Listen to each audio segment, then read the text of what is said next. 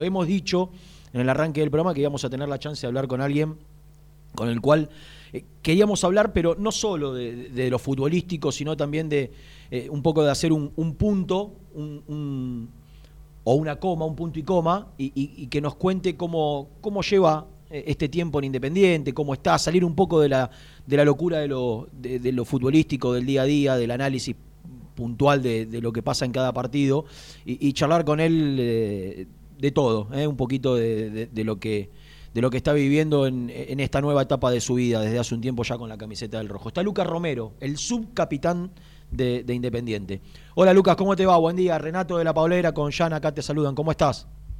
Hola Renato, hola Jan, ¿cómo están? Buenas tardes. Bueno, un placer hablar con ustedes. Gracias, eh, igualmente. descansando un poco. ¿Te, te, vas a algún lado? ¿Vas a tener la chance de poder salir un poco o, te, decidís, te decidiste quedar acá? Y estoy viendo, ¿no? En principio estoy acá en Buenos Aires, en casa, aprovechando de, poder rodearme de afecto, de los seres queridos que por ahí en este tiempo no, no lo pude ver mucho. Igual por este tema de, del COVID y eso también es, es poco el tiempo que, pasamos juntos, pero, pero bueno, aprovechando para estar con ellos. Y tal vez la semana que viene pueda meter un viajecito relámpago para descansar un poco con, con mi mujer y mi nena, pero por acá mismo, Argentina. Claro. Eh, tranquilo. Sí, sí. Eh, ¿cómo, está compuesta? ¿Qué tienes, una nena? Tengo, sí, tengo mi mujer y una nena, una nena de un año y, medio. Cuando llegamos a, Argentina, cuando volvimos a Brasil, mi mujer estaba embarazada de siete meses, así que bueno, nació acá la gordita. ¿Cuánto tiempo estuviste, Lucas, en Brasil? Y casi cuatro años. ¿Te fuiste muy muy joven? Sí, sí, me fui con 21. Tenía 21 cuando fui para allá. y a ver, yo a veces te, sigo en las redes y veo lo que, lo que te escriben y, la cantidad de seguidores que, tenés. Has dejado un recuerdo gratísimo en, el Cruzeiro, en Belo Horizonte. Te aman los, hinchas del Cruzeiro. Sí, sí, la verdad que gracias a Dios me fue bien en el club. Eh, pude generar un, vínculo muy lindo con, la gente, con, los hinchas de Cruzeiro. Eh, eh, fue lindo porque, bueno, el cariño es mutuo, ¿viste? Yo le tengo mucho respeto y mucho cariño a, a Cruzeiro y a toda su gente, eh, mismo la gente que trabaja dentro del club, siempre me trataron muy bien, fueron muy amables. Eh, que llegas de, un país diferente, con diferentes culturas, donde es otro idioma y, bueno, la adaptación por ahí al, principio pensé que iba a ser un poco más difícil, pero ellos me facilitaron mucho las cosas y, bueno, el poder encajar bien también con, con la gente, y generar ese vínculo fue muy importante. Ahora, qué locura que yo, yo tuve la chance, creo que, que creo no, estoy seguro porque te, vi cuando entrenó un día la selección argentina en el predio, te veía cómo te saludabas con todos los, los allegados a la, a, la selección, los utileros, los administrativos, cuando fue a entrenar allí la, la selección argentina, que estaba también Cabral, también en, en, Cruzeiro y... Y, digo que qué locura que un club con esa infraestructura, con esa, con esa grandeza, con tanta gente, eh, haya descendido, esté todavía en la B, digo, no la debe estar pasando nada bien, ¿no? La, gente del Cruzeiro. No, no, no, la verdad que no. Eh, a mí me dolió mucho, me dolió mucho cuando, cuando el club desciende, cuando se va a la B. Eh, fue algo, fue una catástrofe, la verdad, es así. Ahí en Belo Horizonte nadie esperaba que, pase eso en el club. mismo cuando me toca venir a mí para acá, recién había comenzado el acelerado, creo que iban 6, 7 fechas estábamos, bueno, habíamos llegado a octavos de la Copa Libertadores, estaban en semifinal de, Copa de Brasil, venía de ser campeón del estadual, ganando de la final al Atlético Mineiro.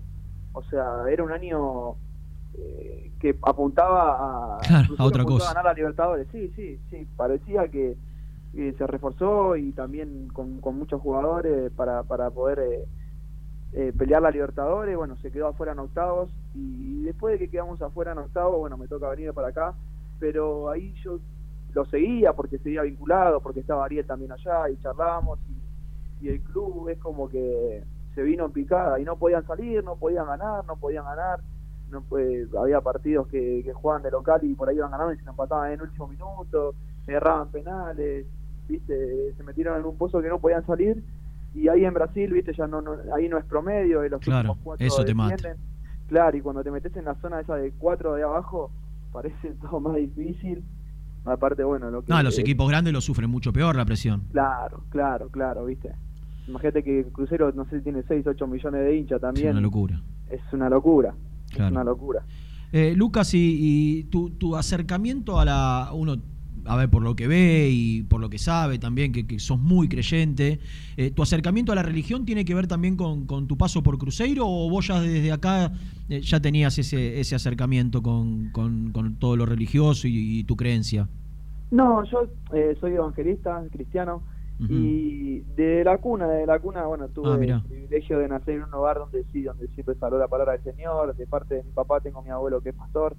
Eh, y siempre me inculcaron eso de chico. Después, bueno, de grande, adolescente, de joven, uno por ahí se aparta un poco, no, no, no iba mucho a la iglesia.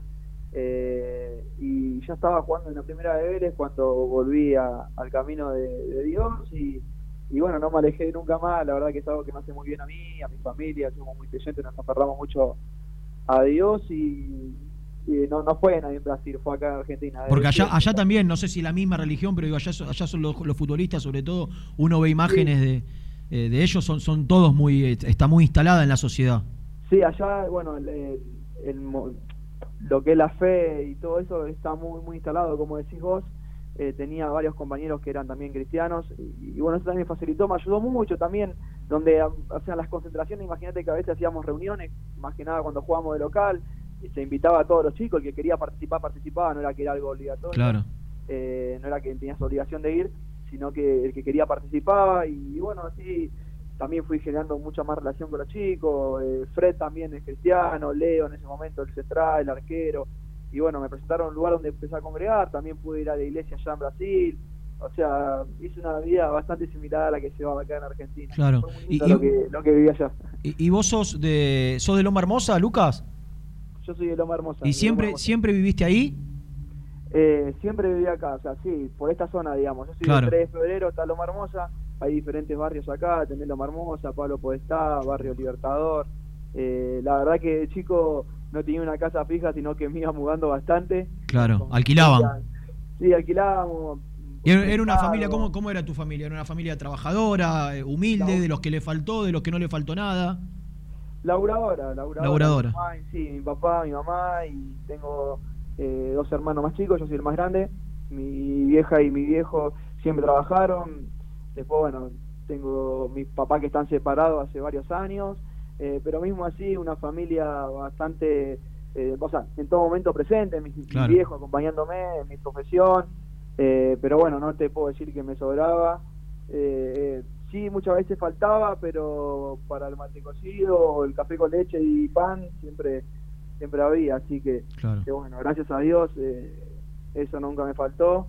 pero bueno, son adversidades que le toca a cada uno y, la pudimos superar, salir adelante, gracias a Dios, y hoy está todo mejor encaminado. Y hoy pudiste, hoy, hoy pudiste de, alguna manera, porque, a ver, sobre todo la gente que, que es humilde y me, ha tocado la, posibilidad de conocer infinidad de casos y de historias de, chicos, porque en el fútbol argentino, eh, desgraciadamente, la mayor cantidad de, jugadores que llegan a profesional vienen de orígenes muy humildes y uno ve y disfruta. Yo tengo la, la chance de ser muy amigo de Mancu, que lo conoce mucho y, y, lo que ha ayudado a, su familia, como tantos otros, ¿no? De ayudar a sus padres cuando, cuando logran acomodar un poco su, su economía. En, tu caso también era una de tus prioridades, eh, tratar de, de, poder devolverle a, tus viejos el esfuerzo que hicieron para, para acompañarte en el, en el inicio de tu carrera, para que no tengas esas, esas necesidades que por ahí pasaste de chico.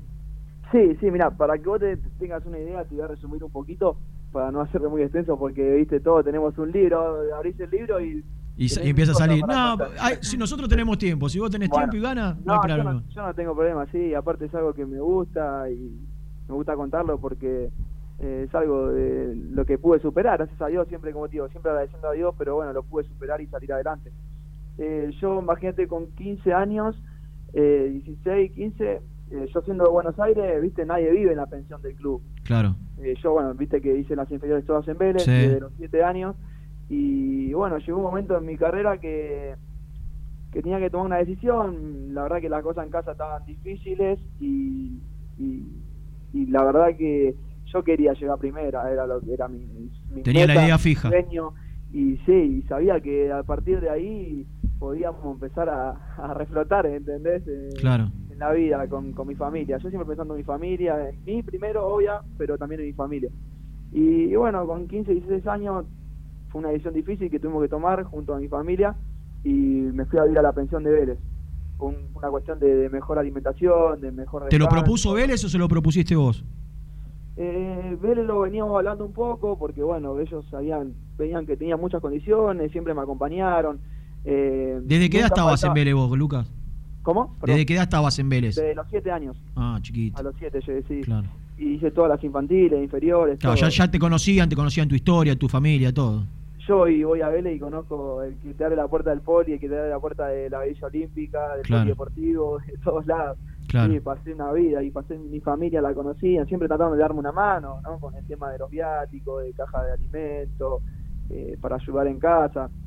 Y y bueno, cuando tomamos esa decisión, fue una decisión difícil porque justo estábamos pasando un momento en mi familia eh, donde, bueno, tenía a mi papá internado, que estaba muy mal, y yo me fui a, la pensión, dos días antes me había ido a la pensión, y dos días después eh, me van a buscar al entrenamiento, me dicen, vení, vamos para casa que tengo que hablar, digo, ¿qué pasó? Vayan a buscarme al entrenamiento, una de mis tías. Claro, algo grave había pasado. Claro, y viene y dice, no, mira, tu papá está mal, está internado, está muy grave eh, y yo me acuerdo, me, siento en el hospital, bueno, voy a ver a mi papá, y él estaba en unidad coronaria, eh, y bueno, dijeron que no tenía más esperanza, de, o sea, que en cualquier momento podía fallecer, mi viejo en ese momento era joven, mi viejo ahora tiene 48 años, así que hace, uh. hace 10 años atrás, 12 años atrás tenía también 35, 38 años.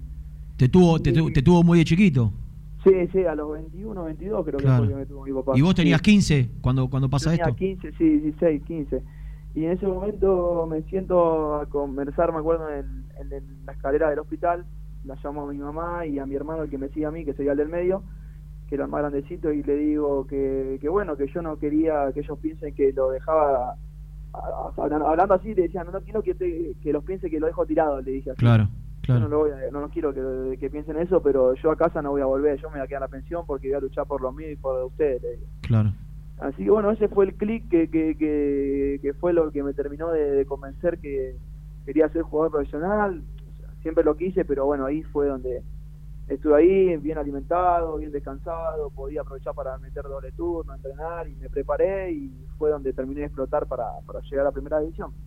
Y, que bueno, son decisiones duras que uno toma en el camino, pero que sirvieron. Seguro, seguro. Tiene su fruto, gracias a Dios. Hace dos años le compré una casa a mi vieja ella tiene su casa, mi hermano tiene su casa, tiene su trabajo, eh, están todos bien, a mi hermano el más chico puede estudiar tranquilamente porque yo lo acompaño y lo apoyo.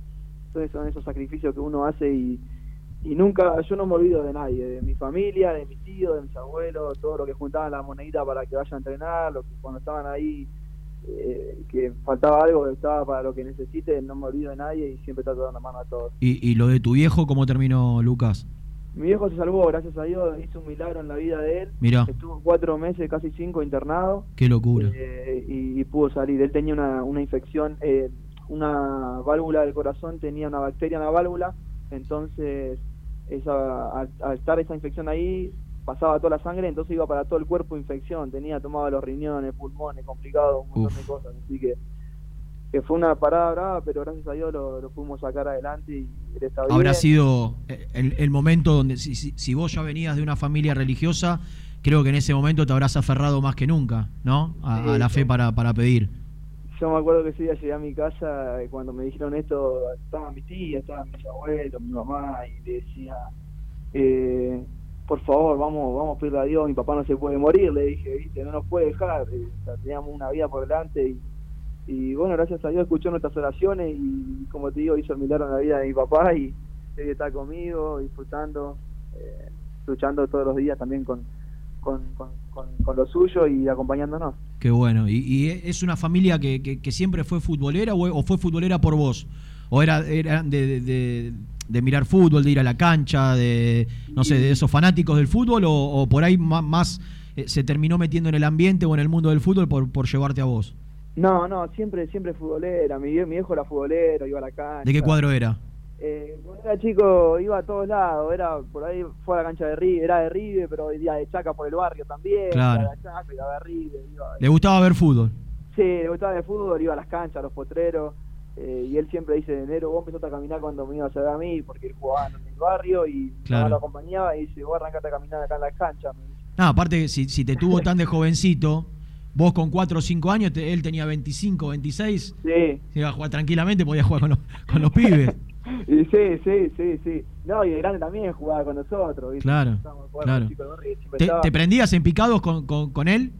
Sí, pero terminaba mal, ¿no? Pero no debe haber, yo creo que, no, no sé, si- no sé si tanto para el hijo, pero para el padre, ahora yo que tengo la, la chance de ser padre, yo creo que no debe haber momento más para un futbolero, ¿no? Y- Momento te- más feliz en la vida que compartir un, un picado con tu hijo. Seguro, seguro. Y aparte él me, me acompañaba, estaba conmigo. Y después, bueno, me crié jugando en el barrio, viste, partidos por, por plata también. Claro. Y me acuerdo de una vez jugamos contra un equipo y era un santiagueño, vino, me, me levantó para arriba y mi viejo se quería meter dentro de la cancha, viste. Claro. Estaba ahí, no le gustaba mucho, pero bueno, yo iba a jugar y él me cuidaba. Esos partidos en Vélez no se podían enterar. No, no, no se enteraban. Yo Pero te- los hacen bueno, todos, ¿eh? Te digo, mira, yo es más, estaba de lunes, porque yo estaba en la pensión de lunes a sábado, jugábamos el partido que los partidos en, Claro, en los sábados. se los claro. Entonces los sábados después de los partidos me dejaban ir a mi casa y el domingo me tenía que presentar de vuelta a la tarde a- en, en la pensión de Vélez. Y yo los sábados salía del partido Y te ibas a jugar otro. buscar por la salida de Martín Fierro en el semáforo, me levantaban los pibes y me iba a jugar a Lugano, a, Claro. a Matanza, Claro. por todos lados. Y Pero tuviste la chance, tuviste la chance de debutar jovencito, Lucas. Sí, tenía 18, 18 cuando Claro, debuté. claro. Era joven, era chico, sí. Sí, sí, con el Tigre. Bueno, co- contanos un poco ahora, a ver, yo lo que, lo que valoro, no, no, no cuestiono la, decisión de nadie porque cada uno defiende lo suyo y, cada uno debe seguramente analizar su situación, todos vivieron situaciones distintas en Independiente. Te, estoy llevando al, al terreno de- del año pasado cuando, cuando todos se querían ir, sobre todo aquellos que venían de un desgaste que vos no tenías, porque el desgaste tuyo, vos llegaste hace dos años y, y- y por ahí era el desgaste era mucho menor, pero te, tocó compartir con, con una generación de jugadores que venían de un lastre importante y, se cansaron de, promesas incumplidas y me empezaron a pedir libertad de acción, inhibir, que, y, y yo valoro y, y pondero siempre a los que se quieren quedar, ¿no? Entendiendo la situación de cada uno y, que cada uno defiende lo suyo, pero, pero vos fuiste muy, muy terminante o, por lo menos fijaste una posición que se la transmitiste a los dirigentes, que era quedarte en Independiente. Y te quiero preguntar por qué. Cuando todos se querían ir, vos de- decidiste quedarte y, hacérselo saber a, en ese caso, a Pablo Moyano. Bueno, yo en, su momento, como decís vos, no me puse a jugar a nadie. Entendía que los chicos venían de otro, de un desgaste, de, de otro tiempo que, que ya no, no, no estaban tolerando la, la situación que estábamos atravesando. Eh, pero bueno, yo hablando de mi lugar, eh, en todo momento y se lo hice saber eh, en una conversación con Pablo que tuve por teléfono, porque justo no fue todo en pandemia y después, bueno, con mi representante también, yo tenía un objetivo claro que era eh, revertir mi situación acá independiente porque cuando llegué la verdad que no fue nada nada bueno, yo no soy muy autocrítico y sabía que no estaba bien o que por ahí no, no había rendido lo que no había podido cumplir con las expectativas que todos teníamos, porque primero las mías, yo vine acá para para jugar, para para, para poder eh, lograr cosas con Independiente y, y tener un, un buen pasaje futbolístico como lo estaba teniendo en Brasil. Entonces, yo lo que transmití en el momento era yo me quiero quedar porque sé que la puedo revertir, sé lo que puedo dar, sé la clase de jugador que soy y sé que tengo mucho para dar en Independiente y, y bueno, este momento que estoy pasando va a pasar y, van a, va a venir el, momento bueno. Eh, sabía el sacrificio que hizo Independiente para, para poder eh, traerme eh, al club, eh, yo también sé el sacrificio que hice, la gente que estuvo conmigo me acompañó en estas semanas que estuvimos ahí luchando para, para que me dejen venir a, a Independiente eh, fue complicada, siempre con respeto hacia el club, hacia Cruzeiro, yo pidiendo que, que me dejen ir, que me dejen ir, porque quería jugar Independiente.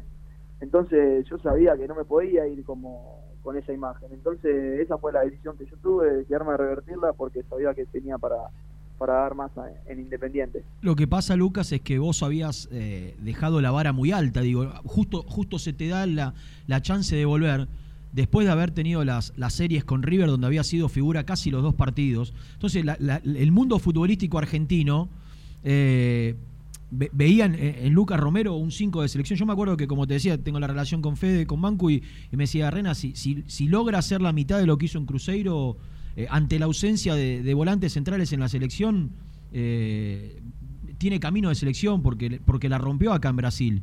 Y, venías de un nivel tan alto que, por ahí la vara y la expectativa fue muy alta y, encima te toca un momento del equipo y de la institución que no te ayudó. Sí, sí, sí, puede ser eso también. Eh, como decimos, ¿viste? llegué en un momento donde el clima no era el mejor en el club. Eh, no Siempre yo lo, dije, había un, mal clima, pero no de malos chicos, de, de, nosotros, de los dirigentes, sino que se había generado algo malo, pero por lo que venían arrastrando los muchachos, por lo que se venía arrastrando. Entonces, todos los que nos complementábamos queríamos aportar lo bueno, pero era como que estábamos cubiertos por una nube y no se podía salir, por eso no se podía salir.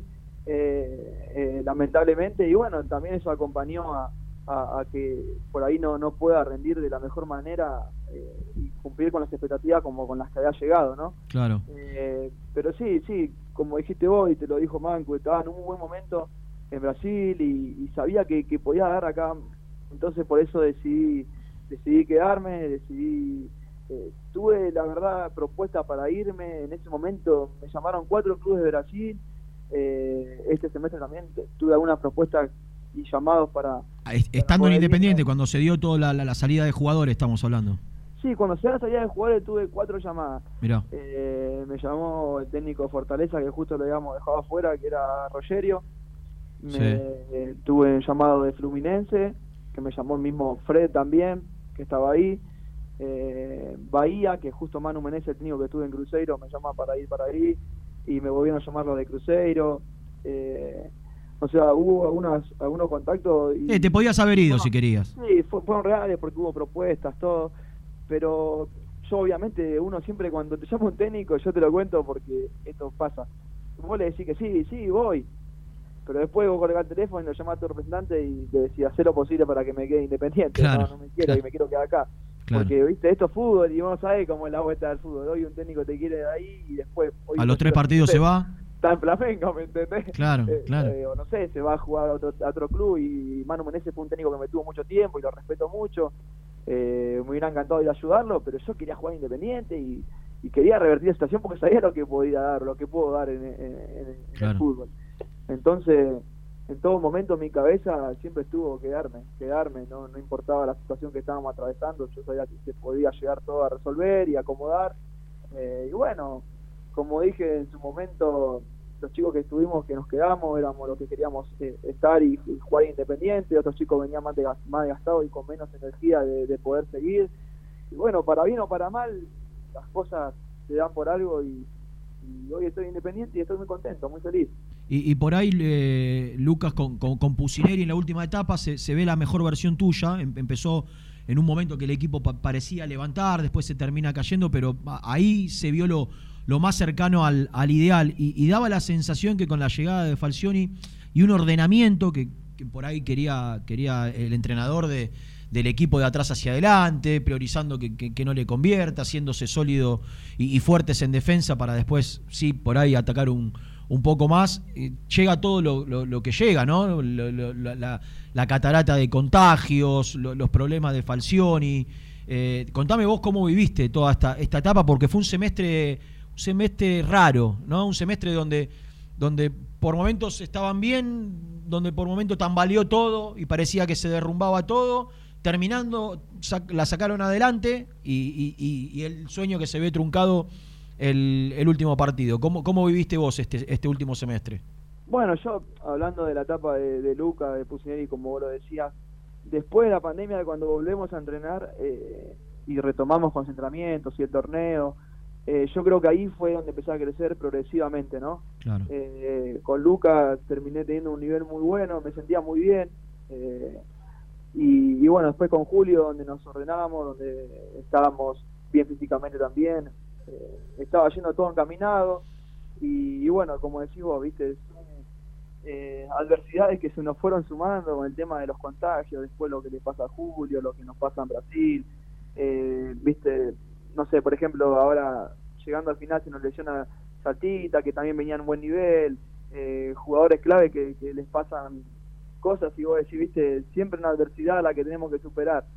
Pero bueno, esas son las cosas que también que te forman como grupo, como jugador, eh, yo digo, que hay un grupo muy joven de muchos chicos que están dando sus primeros pasos en primera división y están eh, madurando eh, partido tras partido. Es difícil, porque bueno, a mí cuando me tocó jugar en la primera división estaba rodeado de todos jugadores de experiencia, habíamos dos o tres pibes en el plantel. Eh, entonces, ahora es al revés, son todos pibes con dos o tres grandes. Ahora es al revés, ¿viste? Y a veces tenés que adaptarte a, ellos, ¿viste? En todo sentido. Yo el fútbol cambió mucho, mudó mucho, ahora hay más chicos dentro de los vestuarios, uno se crió de una forma dentro del vestuario que hoy es diferente, entonces uno tiene que adaptarse y también tratar de, ayudarlos y acompañarlos en el crecimiento de ellos, porque eh, hoy, como decimos, soy el subcapitán de, Independiente y me enorgullece ser capitán cuando me toca, me pone muy contento, siempre respetando a Silvio, que es nuestro capitán y nuestro líder, como digo siempre. Eh, es muy lindo poder llevar la cinta de un club tan grande como Independiente a mí a mi familia, nos, deja muy orgullosos y muy contentos. Eh, entonces, de ese lugar uno tiene que acompañarlo, guiarlo, no solamente en lo futbolístico, sino también fuera, eh, para tratar de que por ahí puedan enfocarse 100% en el fútbol, acomodando las cosas de, afuera, ¿no? Entonces, es un momento de, de proceso de crecimiento del club, creo que más allá de que uno estaba ilusionado, por, llegar a la final y poder conseguir un título. Eh, analizando el semestre, a uno le puede gustar un poco más, a uno le puede gustar un poco menos la forma del juego, pero por cómo se dio todo y cómo veníamos, fue un semestre, no sé si bueno, pero, pero aceptable, porque pudimos clasificar a la Copa, llegamos entre los cuatro mejores del torneo local, eh, teniendo altibajos, se nos fue un jugador importante como Alan Franco en, el torneo, entonces son cosas que va sumando y uno se tiene que ir eh, superponiendo esas situaciones que, es difícil teniendo jugadores tan jóvenes, ¿no? Eh, e, en, ese, en, ese, en ese contexto, eh, te quiero preguntar, digo, de, saber que son muchos pibes y que son pocos los referentes, eh, por ahí uno de los mayores inconvenientes que hubo hace un tiempo atrás fue la, la, relación con los dirigentes y ese descreimiento que se había generado en, en en gran parte del plantel hace un tiempo. Hoy cómo está, hoy, cómo está la relación con los dirigentes, hoy cómo es el día a día, eh, han, a ver, recuperado un poco la credibilidad en ellos, eh, o no, o sigue todo de la misma manera. Eh, me, parece que al hincha no solo le importa el equipo, sino también este tipo de cuestiones, ¿no? Saber cómo, cómo es el día a día para, para tener cierta tranquilidad en que, en que lo que termina influyendo es lo futbolístico porque daba la sensación que en Independiente era por ahí lo menos importante. Pasaban un montón de cosas y lo futbolístico quedaba en segundo o tercer plano. Hoy, ¿cómo está toda esa, esa cuestión con la dirigencia, Lucas? Apelando a tu sinceridad. No, no, la relación con, con los dirigentes, la verdad que mejoró muchísimo, es muy fluida, es buena, te puedo decir que es muy buena relación, de, donde el, el grupo llegó a tener credibilidad en ellos, creemos mucho en ellos, en la palabra, se sumaron gente eh, como por ejemplo Sergio Palazzo, que, ayudó un montón también, eh, que están ahí para, para ayudar y, mejorar eh, a, Independiente, y eso nos pone contentos, porque lo que en realidad buscamos nosotros y lo que en todo momento siempre le quisimos hacer entender, o le hacemos entender, es que nosotros también queremos el bien para el club, no, no, obviamente estos trabajos uno siempre eh, cuida lo de uno, pero también queremos lo, lo del bien para Independiente, porque yo te digo, yo sé, estuve en clubes o sea, por ejemplo, Over es un club más chico que Independiente, pero que está bien eh, organizado. Estructurado, claro, tiene una buena estructura. Entonces, siempre uno aconsejando, hablando, buscando la, forma en la que podemos mejorar al club, mejorar a Independiente. Eh, eh, tomamos ese lugar, ¿no? Con, bueno, me toca estar con Silvio, con, el Chaco ahora, que suma, con Seba, pero con Silvio conversamos mucho y lo que en todo momento tratamos de transmitirle a ellos es el cómo mejorar. Eh, no solamente lo nuestro, eh, este momento, sino para lo que viene, para lo que venga, los que vengan, para que el club siempre eh, sea un club más sólido y que... Sí, desde la experiencia que ustedes pudieron haber logrado en el fútbol en distintos clubes, de, copiar lo mejor de cada institución que hace las cosas bien. Y que el jugador se preocupe solo por, por entrenar y, por estar abocado solo a lo futbolístico, porque se terminan desviando muchas veces ustedes, con, o desgastando más que desviando con cuestiones extrafutbolísticas sí, sí, es difícil, es difícil porque, como te digo, en un momento cuando yo llegué me encontré situaciones que eh, por ahí, no sé, tenía que conversar a ver si, si eh, en cómo protestar, a, una forma de protesta, y no era bueno para nosotros. Entonces era todo el tiempo tener que estar, era desgastante. Eh, por lo menos a mí me generó un desgaste y decía, uy, esto es un, es un quilombo, ¿me entendés? Claro. Entonces lo que hoy conseguimos esa, esa relación más fluida, eh, mejor trato, credibilidad, porque cumplen con lo que nos dicen, eh, y está todo mejor encaminado, eso ayuda a que nosotros nos podamos enfocar más en lo futbolístico, o sea, que sea enfocarse simplemente en jugar al fútbol. Exactamente. Eh, en la realidad, que todo lo otro vaya de la mano. Y, bueno, creo que lo estamos consiguiendo, lo estamos logrando. Como te dije, hay una mejor predisposición de parte de todos y hay una muy buena relación. Eh, donde compartimos cosas y, en todo momento, cada dos semanas, cada una, vez por semana, cada 15 días podemos sentarnos, tomar un café y charlar y ver cómo va todo encaminado. Así que esto es buenísimo. Seguro. Eh, Luca, hablabas recién de, los chicos, de los pibes, del acompañamiento, del apuntalamiento que tienen que, tener ustedes hacia, hacia ellos.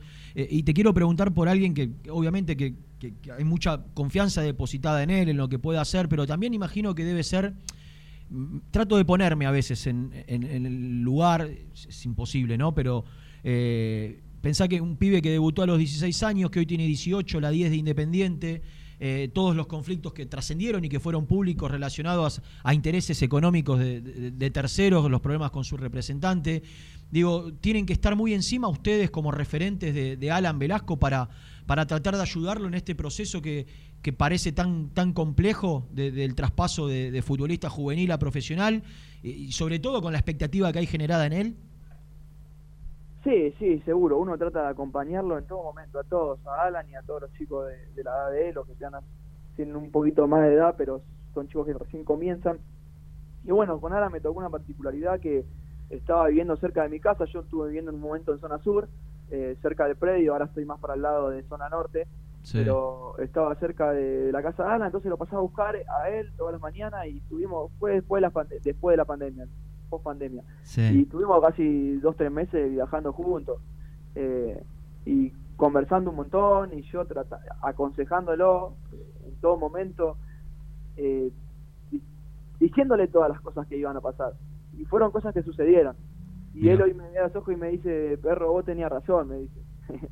Porque uno le habla de, la propia experiencia. Yo cuando me siento a hablar con los chicos, no solamente con Alan, con Alan hablé mucho porque tuve esa posibilidad de hablar con él muchísimo. Pero por ejemplo con Luca González, con Barreto, eh, con Ortega, con Pachiri, con todos los chicos que estaban, con Costa. Eh, el otro día nos, encerramos en una habitación con el chino y justo estaban todos los chicos juntos y nos metimos con Silvio, ¿viste? Mirá. Y, nos metimos y, empezamos a conversar y, che, ¿qué, qué pensamos esto, lo otro? Eh, por ahí... ¿Y escuchan, Lucas? ¿Escuchan los pibes o, cuesta? No, te escuchan, te escuchan, te escuchan. Lo importante es que nos escuchan. Después a veces algunos nos escuchan y, optan por, por tomar el camino que nosotros decimos, otros optan por tomar otro camino, pero a veces es necesario también, Renato, porque eh, ahí es donde ellos también eh, aprenden. Eh, como te digo, yo quiero que yo no quiero que le pase lo mismo que por ahí me pasó a mí en otro momento. Claro. ¿Me entendés? Porque yo también fui pibe, debuté muy joven, tuve muchas cosas de repente y, tomé malas decisiones por ahí en algunas cosas. Y, en eso trataba de darles mi ejemplo. Yo siempre hablo con mi ejemplo, no le, no le hablo por hablar. Claro. No, digo, no te estoy diciendo un chamullo, no te vendo humo, te hablo lo que me pasó a mí, te hablo con, con experiencia propia. Lo mismo con Alan. Y hoy que Alan venga y diga, no, perro, vos tenías razón, eso a mí me deja tranquilo. Porque a mí lo que me deja tranquilo es que, porque hoy puede venir otro más grande que a mí me considera perro, pero vos lo hiciste sí, hermano, yo lo hice, pero no quiero que yo lo haga. Entonces lo que a mí me deja tranquilo yo decírselo. Claro. ¿Me entendés? Sí, sí, sí. Yo te lo puedo decir. El día de mañana, cuando ellos me vean en otro lado, o me crucen el perro tenía razón, o que vea Luca tenía razón. Seguro. ¿Me entendés? Eso es lo que uno trata de buscar. Y hoy cada vez encima eh, está más, a ver, eh, la, problemática social eh, ha aumentado, la economía en la Argentina ha involucionado, entonces los pibes cada vez tienen mayores dificultades. Vos hablabas de, Barreto y, bueno, ya debes conocer su, su historia de, crecer y vivir toda su vida en la, Villa 31 y, Costa viene de orígenes muy humildes también. Son todos pibes que, vienen de orígenes muy humildes que por ahí se van a encontrar con una realidad distinta y, de golpe te aparecen 100 mil, 200 mil, 300 mil pesos en el bolsillo y, no, es, no es fácil no marearse, Lucas, con, con tanta plata cuando, cuando vos tenías el peso, para, el peso justo para llegar a comer. Claro.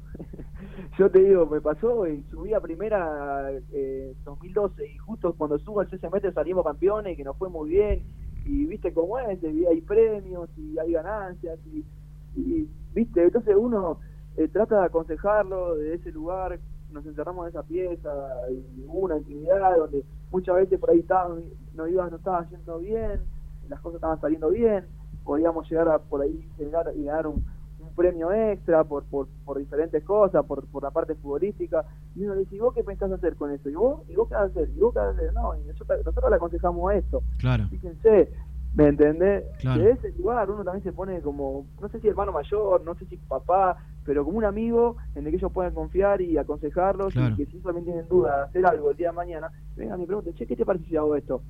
¿Me entendés? Seguro. Y después educarlo también, educarlo porque es un es un camino largo este que a la vez es corto.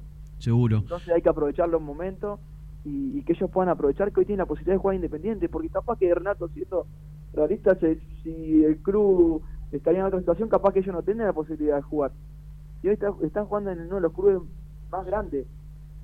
Por ahí, ¿sabés qué pasa? Muchas veces, muchas veces se dan cuenta, se dan cuenta la, la grandeza de Independiente cuando me, ha pasado, pero no te puedo explicar en la cantidad de casos eh, de, pibes que, que, por ahí naturalizan por venir de inferiores y, no conocer otra cosa, naturalizan Independiente, ¿no? Lo, lo dan como y bueno, es lo que le tocó vivir, están de los 12, 13 años en el club, llegan a primera, eh, no pelean por la chance por ahí con, la misma fuerza. Hoy, me, ha tocado, pero no te puedo explicar la cantidad de pibes que, han surgido del club y que me dicen, ¿sabes cómo volvería el tiempo atrás para, para no irme libre, para no, cuando estaban desesperados por irse libre a, jugar a un equipo de la B Nacional por ahí? Y, se dan cuenta con el tiempo la, magnitud, la grandeza de Independiente. Eso es lo por ahí lo que lo que tienen que transmitir los otros, ¿no? Lo que, los que no estuvieron en el club de toda la vida o vienen de, de otros, de otros clubes más humildes y la ven de afuera, darse cuenta la, la, magnitud de Independiente, que por ahí en muchos casos eh, les ocurre cuando, cuando ya están afuera y cuando no tienen chance de volver. Y bueno, eso es lo que uno trata de transmitirle día a día, ¿viste?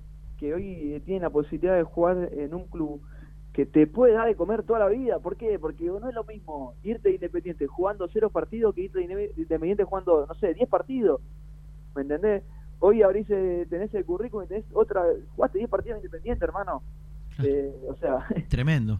Eso es lo que uno trata de transmitirle en todo momento. Lo, uno es consciente del lugar donde está entonces quiere hacerle ver a ellos, por ahí que son más jóvenes, porque es como que recién están arrancando y, y le parece algo normal y que va a ser toda la vida así, no va a ser toda la vida así, entonces hay que aprovechar los momentos. Seguro, y, y ahora eh, entiendo y ahora entiendo el porqué también, ratificando lo que lo que charlamos, lo, por, qué, por qué decidiste quedarte. Digo, no es fácil eh, volver, si vos te vas de Independiente, por ahí tener la chance de volver a un equipo grande de la Argentina. Por ahí, por ahí sí, pero eh, por ahí es la única posibilidad que tenés en tu carrera con 27 años de, jugar en un grande de la Argentina.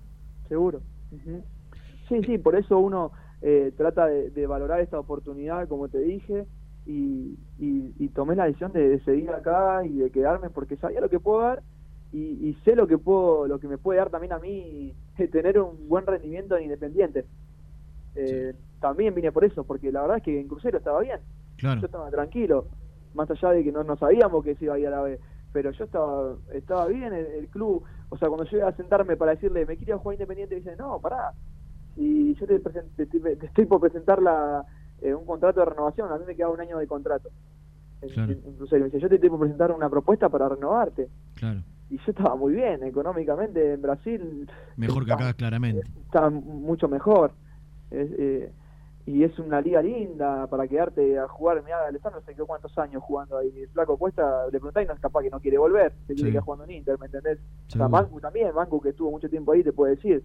Seguro. Eh, entonces dije, no, no, más allá de eso, no pasa por otro lado. Pasa porque quiero jugar en Independiente con un grande y sé que me puede dar también de otro lugar. Entonces, por eso también decidí quedarme y seguir peleando y tratando de, encontrar mi mejor versión para poder darle lo mejor yo a Independiente y que Independiente también me, dé lo mejor de ellos, del club a mí, porque sé que el club me puede dar algo importante a mí también. Lucas, la última, y, ya para, para ir cerrando, te, quiero meter en lo futbolístico, la, sensación que, que uno tiene es que Falcioni, que seguramente lo, conoces de, su trayectoria, eh, siempre tuvo una, una idea, eh, una, una, filosofía de, hacerse fuerte defensivamente, de tener equipos ordenados, de por ahí priorizar el cero en su arco para después sí buscar hacer la diferencia arriba. La sensación que a uno le, dejó es que de mitad de cancha hacia adelante eh, el equipo le, cuesta horrores generar situaciones, que le cuesta muchísimo dejar mano a mano a, los delanteros. Lo ha hecho, eh, en un momento fueron muy efectivos. Eh, pero sin generar tantas situaciones. ¿Cómo, ¿Cómo ves vos? ¿Qué crees que tienen que corregir en este segundo semestre para agregarle a esa solidez defensiva que tuvieron, agregarle el plus que necesita un equipo que definitivamente pelee el campeonato? Bueno, yo creo que, que ahora en esta segunda parte ¿no? de, trabajo de julio, segundo semestre, porque yo lo divido siempre en semestres, ¿no? Él tuvo un semestre, ahora está arrancando el segundo, y, y él por ahí va a poder hacer hincapié un poco más en eso, ¿no? En, poder generar de tal vez de tres cuartos para adelante eh, más desequilibrio y, generar más situaciones para, para poder convertir. Yo creo que desde un principio él lo que buscó, o lo que pudo entender, es hacernos sólidos defensivamente. Eh, que a partir de ahí íbamos a empezar a crecer. Y bueno, yo creo que, esto es un proceso y como te dije, va por partes, ¿no? Bueno, hoy nos, pudimos hacer sólidos defensivamente, pudimos generar eso, eh, y bueno, ahora tal vez eh, nos enfoquemos en trabajar un poco más en tres cuartos en adelante o mitad de cancha para adelante, como dijiste vos, como para generar más situaciones. Pero, pero bueno, es importante siempre tener un equilibrio y, se arrancó desde la parte de, de solidez defensiva. Seguro. Eh, Lucas, la verdad, nos diste casi 40 minutos, no es habitual en, la vorágine del día a día poder eh, contar con tanto tiempo para, charlar, siempre es alguna, nota al paso en, eh, después de un entrenamiento, después de un partido, y, fue gratísimo escucharte, conocer tu historia de vida, saber de, tus orígenes, de tus inicios, de, lo que sentí. La verdad que la hemos disfrutado muchísimo, te quiero agradecer por, este ratito y, bueno, lo mejor para lo que viene, ojalá que que el, semestre que viene puedan de alguna manera ratificar lo que se hizo bien, mejorar lo que se hizo mal y, darle una alegría al hincha independiente. Bueno, muchas gracias, gracias Renato por la posibilidad de hablar con ustedes, fue un placer y bueno, como decís vos, esperemos que, el semestre que viene sea de, seguir creciendo y poder mejorar las cosas que por ahí no hicimos muy bien para poder alegría a la gente. Gracias Lucas, un abrazo grande. Otro para ustedes, chau chau. Chau. Eh, Lucas Romero, eh, eh, la verdad, extraordinario testimonio. ¿eh? Suelto, con ganas de hablar, con, con mucha claridad para decir lo, que siente, lo que piensa, eh, sus ganas de, quedarse en Independiente, de demostrar, eh, como le dije a él, fue gratísimo escucharlo y, no es habitual tener esta, esta posibilidad de, contar tanto tiempo con, con un protagonista. La hemos disfrutado muchísimo.